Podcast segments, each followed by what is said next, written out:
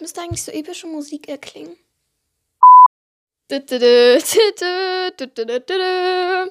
Hallo und herzlich willkommen zur 40. Folge meines Podcasts. Ja, wir haben es geschafft, die 40. Folge. Ich bin so happy. Ähm, und alles nicht genug. Es ist auch noch der 28.02.2022. Das heißt, wir haben jetzt schon ein Jahr meinen Podcast. Also, ich habe jetzt ein Jahr schon diesen Podcast gemacht. Und das erfolgt natürlich zu einem besonderen Anlass. Ich muss was machen, was euch hoffentlich gefallen wird. Nämlich, ich lese nochmal alle meine Mini-Geschichten vor und da ist ganz schön was zusammengekommen. Und äh, ich habe echt nicht gedacht, dass das so lange dauert. Ähm, genau, die Erklärung hört ihr gleich. Ich hoffe, euch, ich wünsche euch viel Spaß mit dieser Folge. Eigentlich hatte ich vor, mit dem Wolfsjungen aufzunehmen, aber ähm, das ging aus zeitlichen Gründen nicht. Wir hatten beide keine Zeit und wegen der Schule und ähm, ja. Trotzdem hoffe ich, euch gefällt mein Improvisationsplan B und ich wünsche euch viel Spaß mit der Folge. Ciao, ciao!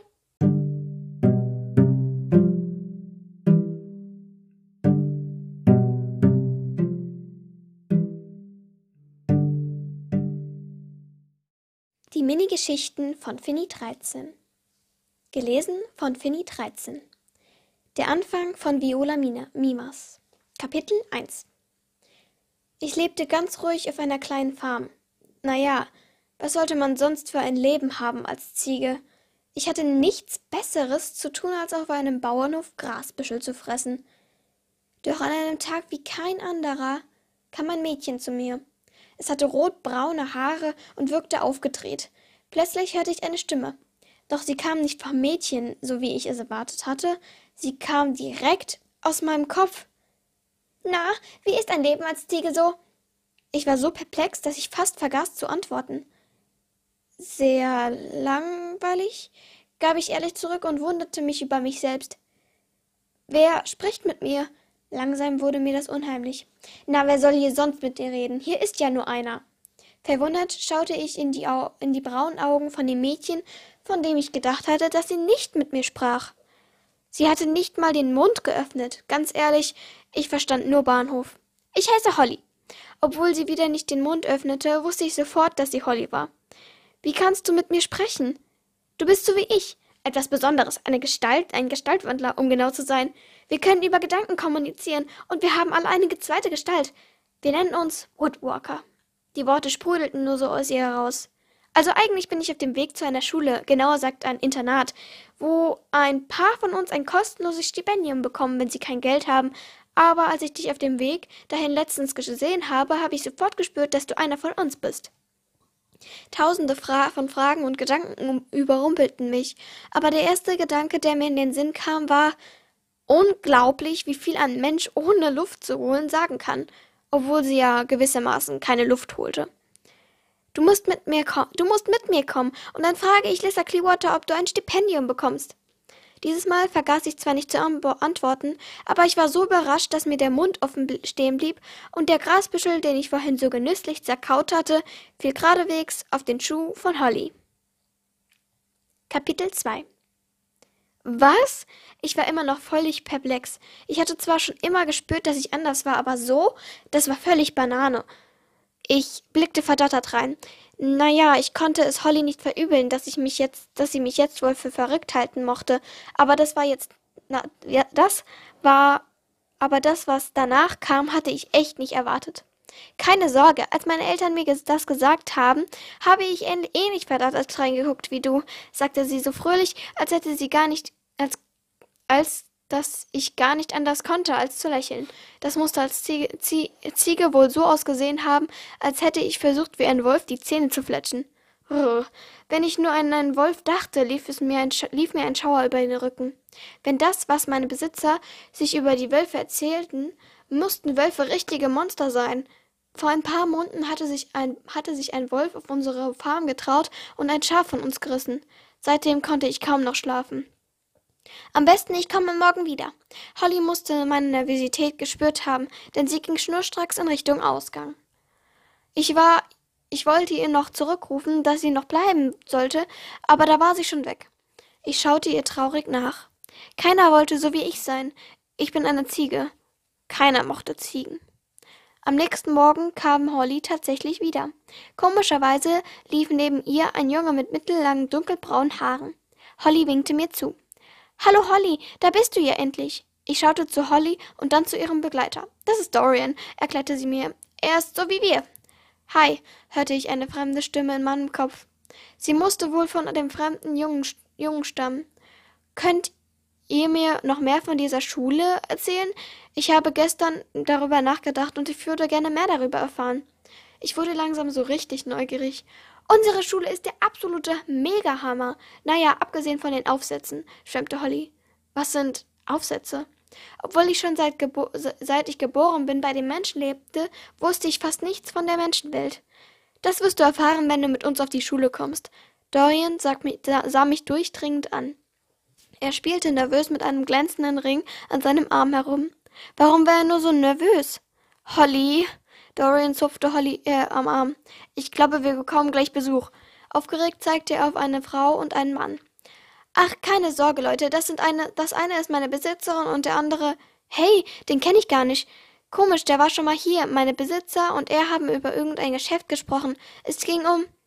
Sie ist unser zahmstes Tier und wird perfekt in ihren Zoo passen, sagte meine Besitzerin. Das will ich hoffen, erwiderte der Mann neben ihr.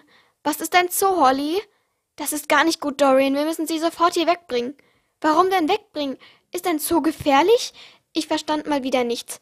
Nichts Gutes für uns. Das müssen wir im nächsten. Das müsst, du, du musst mit uns kommen. Los, wir müssen uns beeilen. Ich erkläre dir alles später. Im nächsten Augenblick geschahen zwei Dinge gleichzeitig. Holly, Dorian und ich rannten in Richtung Ausgang. Zweitens, der Mann und meine Besitzerin entdeckten uns. Der Mann rief, Hey, sofort stehen bleiben, was fällt euch an? Ein. Er rannte hinter uns her. Schnell, wir müssen uns beeilen, keuchte Dorian. Jetzt waren wir schon fast am Ausgang. Aber, aber es, aber irgendjemand hatte wohl gedacht, es läuft geradezu gut für mich, denn einen Augenblick bevor ich es geschafft hatte zu fliehen, stolperte ich über eine dämliche Wurzel und stürzte. Kapitel 3 Ich hatte mir nicht wehgetan, aber das Blöde war, dass der Mann mich jetzt eingeholt hatte. Hinter ihm ran, äh, rannte meine Besitzerin. Violetta, was machst du denn bloß für Sachen? Ich hatte mich, ich hatte meinen Namen schon immer gehasst. Es klang, er klang so hochnäsig und spitz. Ich schaute mir mit, mit weit aufgerissenen Augen zu Holly und Dorian. Dorian war nicht mehr zu sehen, aber Holly drehte sich noch einmal um. Wir holen dich zurück rief sie per Gedanken. Ich hatte keine Ahnung, wie sie das bewerkstelligen sollte. Hubert, vielleicht ist es doch keine so gute Idee. Du hast ja gesehen, dass Violetta wohl doch nicht so zahm ist, wie ich geglaubt hat, habe, meinte Larissa, meine Besitzerin. Ich glaube, sie wird eine super Streichelziege werden, erwiderte Hubert. Er nahm mich in meinem Halsband und zerrte in mich in Richtung eines großen Monsters mit offenem Maul. Ich stemmte mich mit meiner ganzen Kraft dagegen. Wie gehen Sie mit Violetta um? beschwerte sich Larissa. Sie griff ihre Sie griff ihre in ihre Tasche und wollte mich mit einer Karotte locken. Doch auch dieses Mal bewegte ich mich keinen Zentimeter. Komm, Violetta, komm, wir wollen dir gar nichts Böses. Für was hielten die mich? Ich fühlte mich gerade wie einer unserer Schafe. Die liefen blind hinter jedem hinterher, der etwas zu essen besaß. Das hilft nicht, sagte Hubert und begann wieder wie wild an mir zu zerren. Das kam, das kam so plötzlich, dass ich mitgerissen wurde. Ich versuchte stehen zu bleiben und bockte, aber es half nichts. Sekunden später war ich in dem Monster gefangen und konnte nicht mehr heraus. Ich legte mich auf das Do leg ich legte mich auf das dort platzierte Heu und schlief ein. Es war ein sehr anstrengender Tag gewesen und ich war einfach nur müde. Ich erwachte vom Rumpeln und Krachen, alles um ich erwachte vom Rumpeln und Krachen. Alles um mich herum bewegte sich. Ich versuchte aufzustehen, aber bei dem nächsten Bumm war ich wieder am Boden. Minuten vergingen, als das Monster plötzlich aufhörte, sich zu bewegen. So ein Mist, hörte ich jemanden fluchen. Das war doch die Stimme von diesem Hubert. Ich hab einen Platten. Warum liegen hier denn so viele Nägel rum? Die Stimme kam, wurde, von Hubert wurde leiser. Irgendetwas piepte. Das musste eine von diesen flachen, glänzenden Dingern sein, die die Menschen Smartphones nennen. Sie klangen genauso. Er sprach wohl mit seinem Smartphone, das, Menschen das machten Menschen öfter. Plötzlich wurde leise die Klappe des Transporters geöffnet und vier Gesichter kamen zum Vorschein. Eine große Frau, ein schwarzhaariger Junge und ein schwarzhaariges Mädchen und Holly, rief ich lautlos von Kopf zu Kopf. Hallo, wir müssen, wir müssen leise sein. Das sind Freunde von mir. Wir wollen dir helfen, erwiderten sie. Ich stand so leise wie möglich auf und ging auf Holly und ihre Freunde zu. Als ich aus dem Transporter war, schlossen die Frau und der Junge schnell die Klappe. Kommt schnell rüber in den Wald. Bald, das schwarzhaarige Mädchen wies auf den Waldrand. Wir rannten so jetzt zu fünft los. Als wir ein Stück gerannt waren, hörten wir, wir den Mann so laut fluchen, dass zwölf Spatzen erschreckt davonflogen. Komm, unser Auto steht weiter hinten, sagte die Frau. Was ein Auto war, wusste ich. Ich hatte schon oft Leute in diesen Knatterkisten auf dem Bauernhof fahren sehen. Schnell liefen wir zu dem Auto. Als wir angekommen waren, stiegen alle in das Auto ein. Alle außer mir. Komm, wir müssen uns beeilen, forderte Holly mich auf. Ich überwand also meine Angst und stieg mit zitternden Beinen in die Knatterkiste ein. Als ich drin saß, bewegte sich das Auto plötzlich. Sag mal, fing Holly an, wie heißt du eigentlich? Stimmt ja. Ich hatte noch nicht, ich hatte noch gar nicht erzählt, wie ich hieß. Ich heiße Violetta. Ich mag den Namen nicht so sehr. Dann nenn dich doch Viola, das ist die Kurzform von Violetta, sagte das schwarzhaarige Mädchen. Ich bin Wing und das ist mein Bruder Shadow. Sie wies auf den schwarzhaarigen Jungen neben sich. Ich bin Lissa Clearwater, erklärte die Frau, die am Steuer saß. Ich bin die Leiterin der Schule. Ah, das war also die Schulleiterin, von der Holly erzählt hatte. Viola. Das war ein schöner Name. Ja, ich glaube, den Namen nehme ich, dachte ich. Ich bin Viola, die Ziege, und ab heute wird sich alles ändern. Noemis Abenteuer. Gewünscht von der Panthereule. Kapitel 1 Waschbär auf der Flucht. Mein seidenschwarzer, eleganter Pantherkörper glitt durch die Tiefen dieses Waldes. So gern wäre ich jetzt bei meinem Zweibeiner Bob. Bei ihm hatte es mir immer viel Spaß gemacht. Ich hoffe, er kommt bald zurück. Kurz bevor er ging, hatte er gesagt, er müsse nur kurz etwas erledigen. Ich wusste gar nicht mehr, wie lange das her war. Es schienen Monate seitdem vergangen zu sein. Mein Bauch fing an zu krummeln. Ich hatte sehr lange nichts mehr gegessen. Wenigstens ist es hier nicht so langweilig wie bei Bob, versuchte ich mich zu trösten. Bei ihm hatte ich mir die Zeit damit vertrieben, ihm seine Handys aus der Hand zu schlagen oder ihn anzuspringen. Es war immer sehr schön, wie die Handys dann geklirrt hatten, als sie auf den Boden aufschlugen. Plötzlich hörte ich ein Knacken im Unterholz. Mein eleganter Körper fuhr herum und ich fletschte meine fingerlangen Zähne. Ein Waschbär kam aus dem Gebüsch getaumelt. Als er mich sah, ergriff er laut fiepsend die Flucht. Ich machte mir keine Mühe, ihn zu verfolgen. Bei Bob hatte ich mein Essen nie gejagt. Ich hatte es immer von einem Mann mit in einem, in einem schwarzen, eleganten Anzug bekommen, Komischerweise war der Mann genauso schnell weg wie dieser Waschbär vorhin, als ich ihn angefaucht hatte. Ich wusste gar nicht, warum er immer so schnell weggelaufen ist. Ich wollte nur nicht, dass er mir mein Essen stahl. Außerdem, Spaß musste sein. Letztens hatte ich eine Tigerpython bei der Jagd erschreckt. Es war zum Totlachen, wie sie von ihrem Ast, auf dem sie gelegen hatte, fiel. Ich kam an einen Baum mit Krallenspuren darin vorbei. Sofort wusste ich, dass ein fremder Puma dieses pa Panther dieses Gebiet besetzt.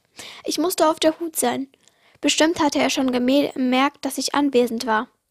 Meine Zunge fühlte sich langsam taub an. Ich musste dringend etwas trinken, sonst war es aus mit der Pantherin Noemi. Vor ein paar Tagen hatte ich einen Fluss entdeckt, doch der war nicht mehr nicht einfach zu erreichen. Um von dieser Ebene des Fluss des Reviers zum Fluss rüberzukommen, musste man wohl oder übel über die gefährliche Straße. Ich machte mich auf den Weg zur Straße, damit ich den Fluss über zum, damit ich zum Fluss konnte. Wenig später war ich bereits an der Straße angekommen. Es fuhren nicht massenweise Autos oder Laster hier entlang, aber die wenigen, die es dort hatten, waren irre schnell. Es war fast unmöglich, lebend die andere Seite zu erreichen. Doch heute hatte ich wohl Glück. Es war kein Auto zu hören oder zu sehen. Ich schaute mich dennoch mehrmals um, bis ich mir ein Herz fasste und so schnell über die Stra Straße sprintete, als wäre der Teufel hinter mir her. Ein paar Sekunden, nachdem ich die Straße überquert hatte, donnerte im Volltempo ein riesiger Laster hinter mir über die Straße hinweg. Gerade noch mal Glück gehabt. Eine Sekunde später und ich wäre Panthermatsch gewesen. Ich lief ein wenig geschockt von dem Erlebnis in Richtung Fluss. Auch mindestens ein Kilometer von der Straße entfernt hörte ich die Laster und Autos über die Straße hinwegdüsen. Noch, einen, noch nach einem eher lang, längeren Pfotenmarsch hatte ich endlich den Fluss erreicht. An dem Teil des Flusses war ein großer Flachwasserbereich und man konnte ungestört trinken. Außer mir waren auch, außer mir waren auch noch andere Tiere da und tranken genüsslich von dem Fluss. Keiner der Tiere betrachtete jedoch das Wasser, denn dort lauerte keiner der Tiere betrat jedoch das Wasser, denn dort lauerte lebende Gefahr. Alligatoren und riesige Py Tigerpython machten hier das Wasser unsicher. Doch ich als starke Pantherin hatte keine Angst vor solchen Viechern. Von weitem sah ich die Tiere flüchten. Als sie flüchteten, aber sie flüchteten nicht von den Tieren, die unter Wasser lauerten. Als ich mich dem Wasser näherte, erkannte ich, warum die Tiere flüchtet, geflüchtet waren. Drei Schwarzbären betraten das Wasser. Schwarzbären sah, sah ich nicht sehr häufig, doch sofort wusste ich, dass man Angst vor ihnen haben sollte. Ihre, ihre gewaltigen Körpermassen konnten einen glatt erdrücken. Vorsichtig näherte ich mich dem Wasser. Doch als ich gerade einen Schluck trinken wollte, wusste ich sofort, dass sie mich schon entdeckt hatten. Kapitel 2 Wie man einen Bären fertig macht. Selbst die Alligatoren und Tigerpythons hatten sich schon aus dem Wasser geflüchtet, sind schon aus dem Wasser geflüchtet. Das Brüllen des einen Bärens war nicht zu überhören. Schon kamen die Kolosse auf mich zugewartet. Bald darauf waren sie auch schon bei mir. Fauchend wich, wich ich zurück. Wie man einen Bären fertig macht, wusste ich nicht. Und schon gar nicht drei auf einmal. Mit, mir blieb nichts anderes übrig als die Flucht. Aber wohin? Die Bären hatten mich eingekesselt.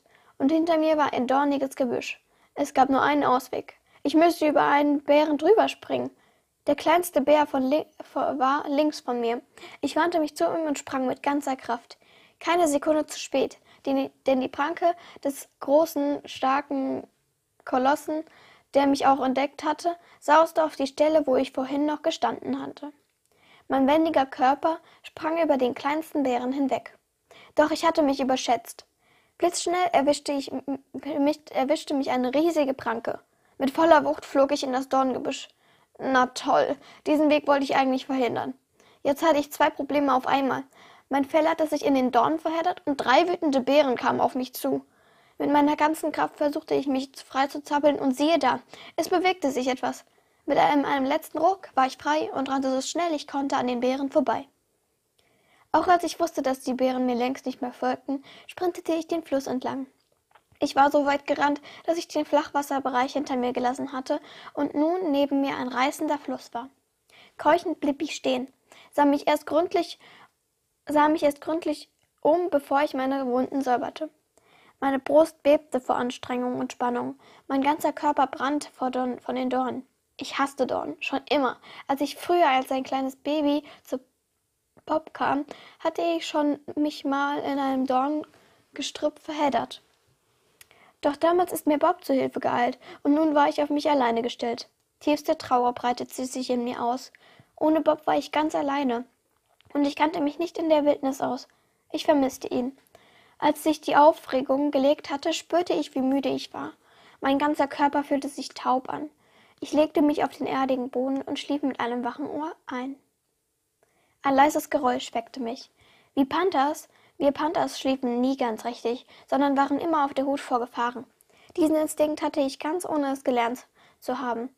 Es war einfach ein Teil meiner Natur. Es knackte wieder. Nun war ich hellwach. Meine Augen erfassten in der tiefsten Dunkelheit das Licht, und so konnte ich immer etwas sehen. Plötzlich erkannte ich zwei gelbe Augen in der Dunkelheit und wusste sofort, wer das war. Kapitel 3 Kryos Es war der fremde Panther. Mit gesenntem Kopf und gefletschten Zähnen näherte er sich mir langsam. Ich konnte sehen, dass jeder einzelne Muskel von ihm angespannt war. Seine Körpersprache verriet mir, dass ich nicht willkommen war. Nun fing er auch noch die, an, die Zähne zu fletschen. Lauernd umkreisten wir uns. Wer bist du? fauchte er mich an. Ein Instinkt in mir sagte mir, dass ich keine Angst vor diesem fremden Panther haben musste. Ich hatte keine Ahnung, warum ich so dachte, aber etwas in seiner Stimme ließ mich aufhören. Die Wärme, die im Hintergrund seiner Stimme zu hören war, erkannte ich sofort. Sie ließ mich, sie ließ mich an Bob denken. Ich entspannte mich, setzte mich hin und putzte mich. Ich heiße Noemi, miaute ich. Die plötzliche Entspannung von mir irritierte den fremden Panther. Wie ist dein Name? Ihm war anzusehen, dass er wusste, dass von mir keine Gefahr auszugehen war. Mein Name ist Kryos. Was machst du hier in meinem Revier? Du bist nicht von hier, oder? Wenn uns jetzt ein Mensch gesehen hätte, wäre er durchgedreht. Es musste wohl ziemlich bedeppert ausgesehen haben, wenn sich zwei ausgewachsene Panther in Miautönen unterhalten. Ja, ich bin nicht von hier. Ich, hab bei, ich, ich bin bei einem lieben Menschen aufgewachsen namens Pah! Menschen können nicht lieb sein, sie sind zerstörerisch und aggressiv. Sie fressen mein Revier. Wo früher Sumpf, Wald und Prärie waren, stehen jetzt diese komischen Betonkasten und wie viele und bei vielen kommt schlimm stinkender Rauch raus. Du meinst Häuser? fragte ich ihn. Ist doch egal, wie sie heißen, erwiderte er. Außerdem töten sie unsere Artgenossen und andere Tiere, entweder mit stinkenden, glänzenden Höllenfahrzeugen oder mit großen Gewehren. In diesem Punkt musste ich ihm leider recht geben. Menschen waren zerstörerisch, aber es gab auch eine gute Seite an ihnen. Dennoch brachte Kryos mich zum Grübeln. Als ich ihm nicht mehr geantwortete, legte er sich hin. Seine Ohren zuckten nervös. Ich legte mich neben ihn und spürte seine Wärme. Was, wenn er doch recht hatte und an den Menschen nichts Gutes ist? Und was ist, wenn Bob niemals zurückkommt? Kapitel 4 Auf der Jagd ich konnte am Anfang schlecht einschlafen, doch irgendwann sagte mein Körper Tschüss und ich schlief doch ein. Am nächsten Morgen strahlte die Sonne auf mein Gesicht und weckte mich auf. Der Platz neben mir war leer. Meine Sinne verrieten mir, dass Kryos ganz in der Nähe war. Ich folgte seinen Spuren, bis ich, ein, bis ich schließlich mit geducktem Kopf und hinter einem Felsen sah. Sein hellbraunes Fell glänzte in der Sonne. Ich stolzierte auf ihn zu. Hallo, begrüßte ich ihn laut. Erst jetzt bemerkte ich, dass er auf der Jagd war, denn, denn der gro große, eigenartige Vogel ergriff die Flucht und flog davon. davon. Hallo, brummte Kryos. Oh, tut mir leid. Kannst du nicht jagen? Er ignorierte meine Entschuldigung. Nein, ich habe noch nie gejagt. Vor ein paar Tagen habe ich einen toten Wasch Waschbär gegessen. Da musste ich nicht jagen. Emma sah mich kurz angewidert an, doch dann sagte er, dann ist es höchste Zeit, dass du es lernst. Komm, ich bringe es dir bei. Er setzte sich in Bewegung. Schnell lief ich ihm hinterher. Etwas weiter entfernt sahen wir eine große Lichtung. Auf der Lichtung sahen wir waren ein paar Pelikane. Der erste Schritt ist das Anpirschen, aber du musst beachten, gegen die Windrichtung zu schleichen. Deshalb hatte, ich mit dem, hatte mich der Bär, Bär so schnell entdeckt. Langsam pirschten wir uns ran. Plötzlich wusste ich sofort, was ich machen musste. Es war wie eine Welle von Erfahrung, die mich überschwemmte. Wir kamen dem Pelikan immer näher. Als wir nahe genug waren, gab Kryos ein lautloses Zeichen und wir sprangen gleichzeitig los. Mit einem kraftvollen Sprung, Sprung, mit einem kraftvollen Sprung sprang ich einen der Pelikane auf den Rücken. Sekunden später lag er regungslos auf dem Boden. Ja, ja, ich habe es geschafft! Unmännige Freude durchfuhr mich. Ich hatte es tatsächlich geschafft. Abends war ich satt und konnte gut schlafen. Am nächsten Morgen wachte ich früh auf. Kryos war auch schon wach und sagte, ich gehe kurz jagen. Ich hatte heute vor, einen Morgenspaziergang zu machen. Ich stand auf und lief kreuz und quer. Plötzlich bemerkte ich, dass mich, dass, bemerkte ich, dass ich verfolgt wurde. Ich hörte Stimmen. Es waren Menschen. Geschockt versuchte ich sie abzuschütteln, doch sie schienen hartnäckig zu sein.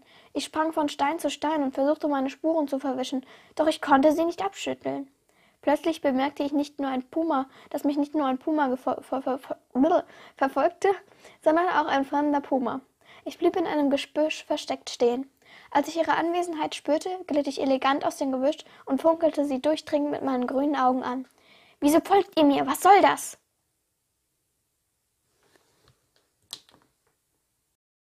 Nimbles Osterüberraschung.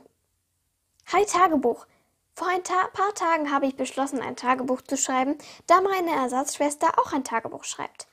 Dort schreibt sie alle ihre größten Geheimnisse rein. Sie hat mir schon oft damit gedroht, dass ich bloß nicht in ihr, ihr Tagebuch anfassen soll, schon gar nicht reinschauen. Obwohl ich so etwas doch niemals tun würde. Ich heiße Nimble Jumper Master. Dieser Name passt zu mir. Ich bin nämlich ein Woodwalker. Ein Woodwalker ist ein Gestaltwandler.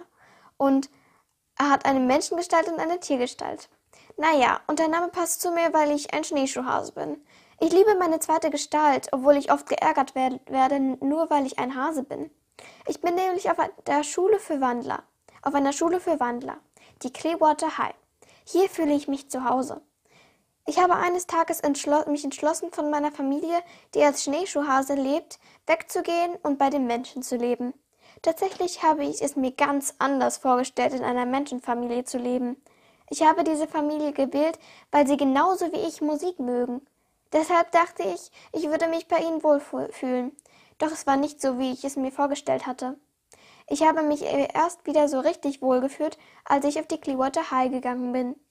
Ich war am Anfang sehr geschockt, dass ich als Hasenlandler mit einem Puma zusammen in einem Zimmer wohnen sollte. Ich habe natürlich sofort protestiert und daraufhin ein Einzelzimmer bekommen. Später habe ich mich dafür geschämt, dass ich so unhöflich zu dem Puma-Wandler namens Karak war. Denn eigentlich war er richtig nett. Wenig später habe ich mich mit dem Fro bin ich mit dem Froschwandler Henry in ein Zimmer gezogen. Doch wir haben uns nicht sehr gut verstanden, so dass ich nach einiger Zeit wieder alleine gelebt habe. Dennoch fühle ich mich an der Clearwater High wohl, weil ich nicht ständig aufpassen muss, dass wenn ich mich verwandle, man mich entdeckt. Manchmal werde ich, auch, werde ich auch von dem dortigen Wolfsrudel geärgert und nicht respektiert. Ich glaube, du weißt jetzt ungefähr alles über mich. Ich wollte nämlich etwas ganz anderes hier reinschreiben. Es ist heute ein ganz besonderer Tag, nämlich Ostern. Ich habe heute eine Überraschung für die anderen vorbereitet. Da ich als Tiergestalt ein Hase bin, habe ich mir gedacht, Ostereier für, für Ostern zu verstecken. Doch nicht alle an unserer Schule mögen Eier. Deshalb habe ich auch Fleisch versteckt. Doch das habe ich nicht alleine geschafft. Ich habe beschlossen, Cherry River Girl in mein Geheimnis einzuweihen. Sie war sofort einverstanden und hat mir geholfen. Ach, vielleicht sollte ich erst mal erzählen, wer Cherry River Girl ist. Sherry River Girl ist eine Biberwandlerin und Ärztin an der Clearwater High. Außerdem ist sie die weltbeste Köchin auf der Schule und auch die einzige. Auf jeden Fall hat sie sofort alle Vorräte, Vorräte zusammengekratzt und wir haben so zusammen auf dem Gelände versteckt. Vorher hatten wir natürlich noch auch Lisa Clearwater, die Schulleiterin, eingeweiht. Sie hat die grandiose Idee, eine Osterparty zu feiern und hat alle an dem Tag zusammengerufen und eine Party veranstaltet. In der Zeit, wo alle Schüler in der Schule waren und gefeiert haben, sind Sherry Rivergirl und ich rausgegangen und haben die Geschenke versteckt. Sherry hat auch für Schüler, die Fisch essen, Fische am Fluss versteckt, während ich überall Eier, Eier, Eier versteckte. Deshalb muss, haben wir dann die Fleischvorräte versteckt und vergraben. Gemeinsam versteckt und vergraben. Es musste schließlich schwierig sein. Als Sherry und ich die, die Cafeteria betraten, war die Party schon voll im Gange. Die Schüler hatten eine kleine Bühne aufgebaut und Theo, unser Hausmeister, hatte wohl irgendwo ein Mikrofon aufgetrieben. Es gab ein großes Buffet und eine große Fläche zum Tanzen. Ununterbrochen lief eine Musik und es lief Musik und es war kein, es waren kleine Stände mit Wettbewerben vorbereitet. Ich nahm mir einen Bowl von dem Buffet und gesellte mich zu Henry und Frankie, die hektisch über etwas diskutierten. Als ich mich neben sie stellte und zuhören wollte, hörten sie plötzlich auf zu reden. Traurig wandte ich mich ab und schaute zu Sherry River Girl, die mich zu ihr winkte. Ich lief schnell zu ihr. Nimble, du musst deine An Ansage mit dem Mikrofon machen. Du äh, musst eine Ansage machen, dass wir eine kleine Überraschung vorbereitet haben. Erschrocken schaute ich sie an. Doch sie beachtete das gar nicht und schob mich auf die Bühne. Theo unterbrach die Musik und alle in der Cafeteria starrten mich an. Ich war so geschockt, dass ich aus meinem Bum Mund nur ein erbärmliches äh, äh kam.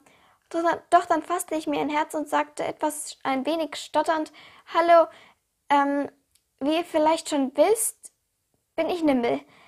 Ich und äh, Sherry Rivergirl haben ähm, eine kleine Überraschung auf dem Gelände der Clearwater High vorbereitet. Eine kleine Osterüberraschung. Lisa Clearwater merkte, wie schwer ich mir tat und beschloss, mir zu helfen. Sie ging auf die Bühne und nahm mir das Mikrofon ab. Alle Schüler und Schülerinnen begeben sich schnell nach draußen, suchen, such, suchen und suchen nach der Osterüberraschung. Ich bitte euch jeden nur eins zu nehmen. Schnell verließ ich die Bühne und versuchte nach draußen zu kommen. Bei den Massen an Schüler und Schülerinnen war das nicht, nicht einfach. Als ich draußen angekommen war, sah ich viele Schüler schon eifrig suchen. Manche waren in Tiergestalt und suchten mit ihren Sinnen nach den Verstecken. Tikani begann schon eifrig zu buddeln und hatte dabei bald darauf ein großes Steak in der Brotdose an der, an der Pfote. Ja, ich hab's geschafft, jubelte sie. Bald darauf hatten sämtliche Schüler und Schülerinnen etwas gefunden und gingen fröhlich wieder rein. Als Frankie und Henry an mir vorbeikamen, sagten sie, tut uns leid, Nimble, dass wir vorhin so abweisend zu dir waren. Das ist eine echt gelungene Überraschung. Ich strahlte über beide Ohren. Und du hast ja vorhin mitbekommen, dass wir über etwas geredet haben. Naja, wir haben mitbekommen, dass Jeffrey Karak zu einem Duell herausgefordert hat. Und Karak hat angenommen, sagte Frankie. Ein Duell? Ich dachte, die beiden hätten sich versöhnt und wollen nicht mehr gegeneinander kämpfen, fragte ich. Henry und Frankie fingen an zu lachen. Was ist denn daran so witzig? Jetzt war ich voll, voll, voll, vollkommen verwirrt. Nein, du hast das falsch verstanden, falsch verstanden, sagte Henry lachend. Jeffrey hat Karak zu einem Fressduell herausgefordert. Der, der als erstes ein ganzes Steak in Tiergestalt verschlingt, gewinnt. Nun fing ich auch an zu lachen. Und am Ende war es eine sehr gelungene Osterparty. Shari Seaborn, gewünscht von Inola. Kapitel 1 Mein flinker Delfinkörper schoss wie ein Blitz durch das Wasser. Direkt neben mir schwamm Minerva. Sie war schon immer schneller gewesen als ich, aber es machte mir viel mehr Spaß, neben jemandem zu schwimmen. Ich beschleunigte noch einmal und sprang aus dem Wasser. Bevor ich wieder in, dieses, in das Wasser glitt, atmete ich einmal tief ein. Wenige Millisekunden später war mein Körper wieder von Wasser umhüllt. Auch Minerva schoss an die Oberfläche, um zu atmen. Gleichzeitig machte sie eine geschickte Wendung und, wir sch und, schwamm, und schwammen wieder nebeneinander. Wer als erstes wieder bei der Schule ist, gewinnt, rief Minerva mir lautlos von Kopf zu Kopf zu. Minerva und ich wurden immer schneller, bis wir kurz vor unserer Schule von Delphi bis wir kurz vor uns eine Schule von Delfinen sahen. Minerva sprang noch einmal hoch in die Luft und war fünf Meter vor mir bei der Schule. Ja, jubelte sie, schon wieder gewonnen. Das muss, dass sie auch immer damit angeben musste. Sie war nur einmal schneller als ich. Das nächste Mal gewinne ich, sagte ich. Plötzlich kam mein Vater Bernardo auf uns zu. Ich konnte spüren, dass er ebenfalls ein Wandler war. Die meisten in unserer Schule waren Wandler. Seawalker mit einer zweiten Gestalt. Ich mochte meine zweite Hälfte aber nicht. Sie, ich war lieber ein flinker Delfin als ein hässlicher Mensch. Wie oft habe ich dir schon gesagt, dass ihr euch nicht so weit von der Gruppe entfernen sollt? ging mein Vater mich an. Weiter entfernt könnt ihr euch ein Hai fressen. Außerhalb der Gruppe ist es gefährlich. Deine Mutter Minerva weiß genau, was ich meine. Als er sich wieder entfernte, schaute Minerva und ich uns schelmig an. Ein etwas Delfin, ein, ein Delfin, der etwas größer war als ich, kam auf mich zugeschwommen. Ocean! rief ich ihm zu. Mein Bruder Ocean war genau wie ich ein großer Tümmler. Freudig schwamm ich auf ihn zu. Was habt ihr denn dieses Mal angestellt? fragte er. Ocean hatte wohl gesehen, wie unser Vater mit mir geschimpft hatte. Habt ihr schon wieder die anderen verlassen? Ich ließ den Kopf hängen. Ja, aber wir haben nur ein Wettrennen gemacht, gab ich zu. Eine Weile später wurde es langsam dunkel. Wir waren nicht sehr weit von dem Land entfernt, und ich konnte sogar von dem Meer aus die funkelnden Lichter der Stadt sehen. Während ich auf einer Hälfte meines Körpers langsam einschlief, passte die andere auf, dass ich nicht unterging. Ich wachte gerade auf, als die Sonne aufging. Minerva war schon wach und schwamm wie verrückt um mich herum.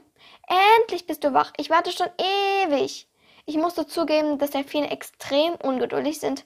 Ich sprach aus eigener Erfahrung. Schon, flitzte Miner schon flitzten Minerva und ich wieder durch das Wasser einmal um unsere Gruppe herum. Viele aus unserer Schule bestand aus Wandlern, und so konnten wir uns meistens von Kopf zu Kopf unterhalten. Doch manchmal benutzte ich die, benutzten benutzte ich die hohen Klickgeräusche, um mit Minerva und den anderen Delfinen zu sprechen. So wie auch jetzt. Mit den hohen Tönen sagte ich, bereit für eine Revanche? Anstatt zu antworten, schoss Minerva schon durch das Wasser. Als wir ungefähr 500 Meter von unserer Gruppe entfernt waren, sagte mir ein Echolord, dass ganz in der Nähe ein großer Fisch schwamm. Doch es gab nur eine Art von Fischen, die so groß waren. Ein Hai! brüllte ich Minerva in den Kopf. Wir beiden wussten, dass es kein harmloser Hai war. Dafür war er einfach viel zu groß. So schnell wir konnten, machten wir eine elegante Kehrtwende und sausten wieder zurück zur Gruppe. Doch diese war nicht mehr zu erkennen. Waren, die, waren wir etwa so weit weg? Ohne weiter nachzudenken, flitzten wir so schnell wir konnten in irgendeine Richtung, wo wir dachten, dass unsere Schule dort war. Doch Delfine waren keine guten Sprinter. Wir waren eher Langstreckenschwimmer. Nach einer Weile ging, ging uns beiden die Puste aus. Mittlerweile wussten wir, dass der Hai uns verfolgte. Panische Angst ergriff mich und Minerva. Wir konnten nicht ewig so weiter schwimmen. Plötzlich ließ der Hai von uns ab und gab auf. Doch wovor hatte er Angst? Dann sahen wir es. Eine Gruppe von Orcas schwamm neben uns vorbei. Zum Glück hatten diese uns noch nicht entdeckt und verfolgten nun den Hai. Nach einer Weile hatten sich unsere Herzen beruhigt. Mist, mein Vater hatte von Anfang an recht. Wir hätten die Gruppe nie verlassen sollen. Das wäre, dann wäre das alles nicht passiert. Jetzt hör auf rumzumotzen, zickte Minerva. So weit können die anderen gar nicht sein. Außerdem haben sie bestimmt schon gemerkt, dass wir fehlen und suchen uns schon. Ich wollte Minerva glauben, doch alles in mir schrie, dass sie Unrecht hatte. Wir schwammen eine Ewigkeit nebeneinander her, und keiner von uns sagte etwas. Hätte ich doch nur auf meinen Vater gehört. Ich war so in Gedanken, dass ich gar nicht merkte, wie spät es schon war. Ich spürte ein großes Loch in meinem Bauch. Ich hatte so lange nichts mehr gegessen. Genauso wie Minerva. Wir tauchten unter und suchten nach Fischen. Wenig später hatten wir einen großen Schwarm Fische entdeckt und bedienten uns hungrig. Wenigstens hatten wir jetzt nicht mehr Hunger. Als es dunkel wurde, konnte ich schlecht einschlafen und beobachtete stattdessen die Lichter der Stadt. Ich fand es immer wunderschön, wie sich das Meer in den Lichtern spiegelte. Minerva und ich waren die ganze Zeit sehr nah an der Küste geschwommen, und so gut konnte ich und so konnte ich die, gut die wunderschöne Spiegelung im Wasser sehen. Irgendwann wurde ich müde und schlief schließlich ein. Kapitel 2 Ich erwachte sehr früh und fühlte mich ausgemergelt. Minerva wachte kurz nach mir auf. Sie, genauso, sie sah genauso aus, wie ich mich fühlte. Wir schwammen in irgendeine Richtung, denn wir hatten längst die Orientierung verloren. Plötzlich sahen wir zwei fremde Delfine. Als sie sich uns näherten, erkannten wir, dass wir sie ebenfalls Wandler waren. Anscheinend hatten sie uns auch entdeckt, denn sie schwammen schnurstracks auf uns zu. Hallo? rief ich fragend. Wer ist da? Zwei, die, zwei Delfine, die zwei Delfine waren jetzt unmittelbar vor uns. Hallo, sagte, der, de, sagte einer, de, sagte der Delfinjunge. Das ist Blue und ich bin Noah. Das Mädchen neben Noah hieß also Blue. Sie war ein blau-weiß-Delfin. Auch Noah sah anders aus als Minerva und ich. Er war größtenteils schwarz, also musste er ein Schwarzdelfin sein. Ich war leicht, es war leicht, Blue und Noah voneinander zu unterscheiden. Komisch war nur, dass zwei so unterschiedliche Delfinarten ohne Schule allein herumschwammen. Naja, Minerva und ich waren auch alleine unterwegs. Dennoch wollte meine unbändige Neugier unbedingt mehr über die beiden herausfinden. Warum seid ihr zwei eigentlich alleine hier unterwegs? fragte Minerva, als hätte sie meine Gedanken gelesen. Wahrscheinlich hatte sie das auch. Ich musste echt noch daran üben, meine Gedanken abzuschirmen. Das gleiche könnte ich euch fragen, antwortete Noah. Blue hatte sie noch nichts, Blue hatte noch nichts gesagt. Sie war wohl eher von der stillen Sorte. Wir haben ein Wettrennen gemacht und sind dabei von der Gruppe abgekommen, schoss es sofort, von, schoss es sofort aus mir heraus. Ich spürte Minervas Blick regelrecht am ganzen Körper. Sie hatte wohl nicht erwartet, dass ich sofort alles erzählte. Vielleicht war es ihr peinlich, dass es so etwas passiert war. Und woher kommt ihr? wiederholte Minerva. Und woher kommt ihr? wiederholte Minerva ihre Frage. Manchmal konnte sie einen echt zickigen Unterton haben. So wie jetzt. Wir sind auf einer Schule gewesen. Es war das Erste, was Blue sagte. Ist man normalerweise nicht bei einer Schule und nicht auf einer Schule? fragte ich verdattert. Ich glaubte, ich hätte gesehen, dass Noah geschmunzelt hätte, was eigentlich gar nicht möglich war. Nein, widersprach Blue. Wir kommen aus einer Schule an Land. Wirklich? An Land? unterbrach sie Minerva. Ja, auf der Schule, an der wir sind, gibt es keine Menschen. Zumindest keine echten. Nur Seawalker leben dort. Und ein oder zwei Woodwalker. Und, ach ja, der Schulleiter und Gründer der Schule ist ein Windwalker, ein Weißkopfseeadler, um genau zu sein. Beeindruckt hob ich den Kopf. Ich war noch nie in meinem Leben an Land gewesen. An dieser Schule lernen wir alles über unsere, über unsere Welt und über die Menschen, fuhr Noah fort. Außerdem steht die halbe Schule unter Wasser und du kannst jederzeit ins Wasser. Naja, außer es ist Unterricht. Obwohl, da ist es eigentlich auch erlaubt. Kommt doch mit uns zur Schule, fragte, sagte Blue. Nee, ich glaube, das ist nichts für mich. Die ganze Zeit an Land leben, nein, danke, wehrte Minerva ab. Ich war noch viel zu fasziniert von dem, was Blue erzählte, um zu antworten. Erwartungsvoll sahen Blue und Noah mich an. Ich weiß nicht. Ich war noch nie an Land. Außerdem müssen Minerva und ich noch unsere Schule finden, sagte ich unschlüssig. Ihr meint doch nicht etwa die Schule, an der wir vorhin vorbeigeschwommen sind, oder?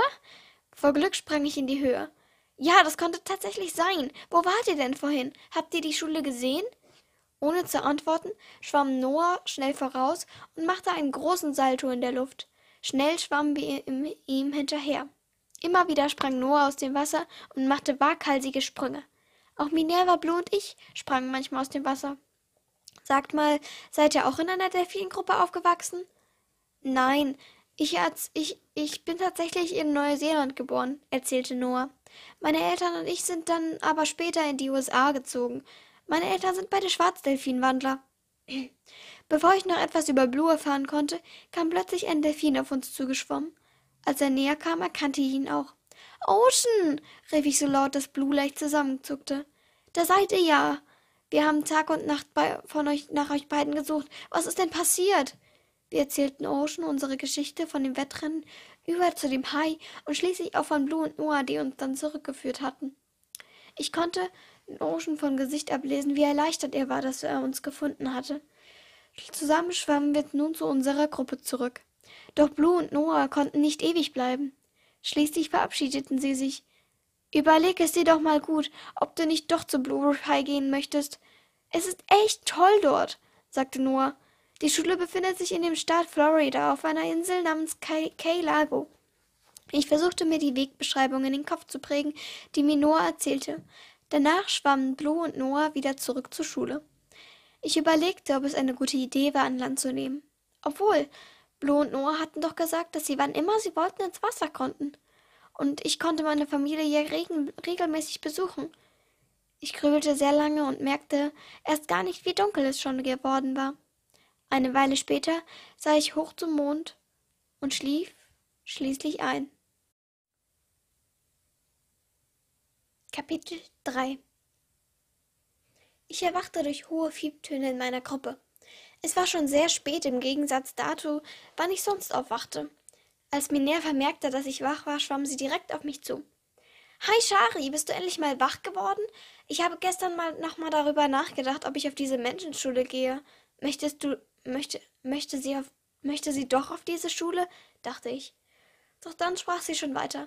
Und ich bin völlig dagegen. Du musst ständig auf zwei Beinen, ne, zwei nervigen Beinen herumlaufen und bist nicht von Wasser umgeben. Das ist wirklich nichts für mich. Schade. Ich dachte, dass sie auf die Schule möchte. Dann wäre ich auch hingegangen. Wenn du nicht hingehst, dann möchte ich auch nicht, sagte ich. Ich war mir nicht ganz sicher, denn ich war gestern war, denn gestern war ich vollkommen davon überzeugt, auf diese Schule zu gehen. Doch jetzt schien alles völlig unmöglich und nie machbar. Ich konnte mir das abschminken. Also, was ich eigentlich damit sagen wollte, fuhr Minerva fort, mir ist gestern etwas Tolles eingefallen. Ich wette nämlich mit dir, dass du es keinen ganzen Tag schaffst, an Land zu leben, an Land zu bleiben. Du hast es dir ja, du hast es ja noch nicht mal geschafft, dich zu verwandeln. Und dann kannst du mal die Menschenwelt entdecken. Das allerletzte, was sie sagte, klang echt spannend. Ich wollte schon immer einmal an Land gehen und mir die Welt der Menschen mal genauer ansehen. Und das war die perfekte Gelegenheit dazu. Ich bin dabei. Gesagt, getan. Kurz darauf schwammen Minerva und ich in Richtung Küste. Wir hatten vor, dass ich an einen Strand gehe, an, an Land gehen würde, während Minerva die Leute ablenkte. Kurz vor dem Strand blieben wir stehen. Wir blieben noch kurz unter Wasser, damit wir keine Guck mal, wie süß und bestimmt kann man den streicheln Rufe, uns, Rufe an uns anhören mussten. Es, es sogar es war sogar oft der Fall, dass wenn uns unsere Schule an der Küste vorbeischwamm, uns Fische zugeworfen wurden. Doch als einmal ein Mitglied unserer Gruppe eine Krankheit von einem Fisch bekommen hatte, lehne ich so etwas strikt ab. Gemeinsam sprachen Minerva und ich den Plan ab. Gleich Minerva Gleich wurde Minerva auftauchen, während ich in Richtung der Felsen schwamm, die etwas abseits am Strand vom Strand lagen und mich verwandeln. Dann würde ich mich unter die Menge mischen und gar nicht auffallen. Sekunden später war es soweit. Minerva tauchte langsam auf, um etwas, um noch einmal Luft zu, um noch einmal durchzuatmen.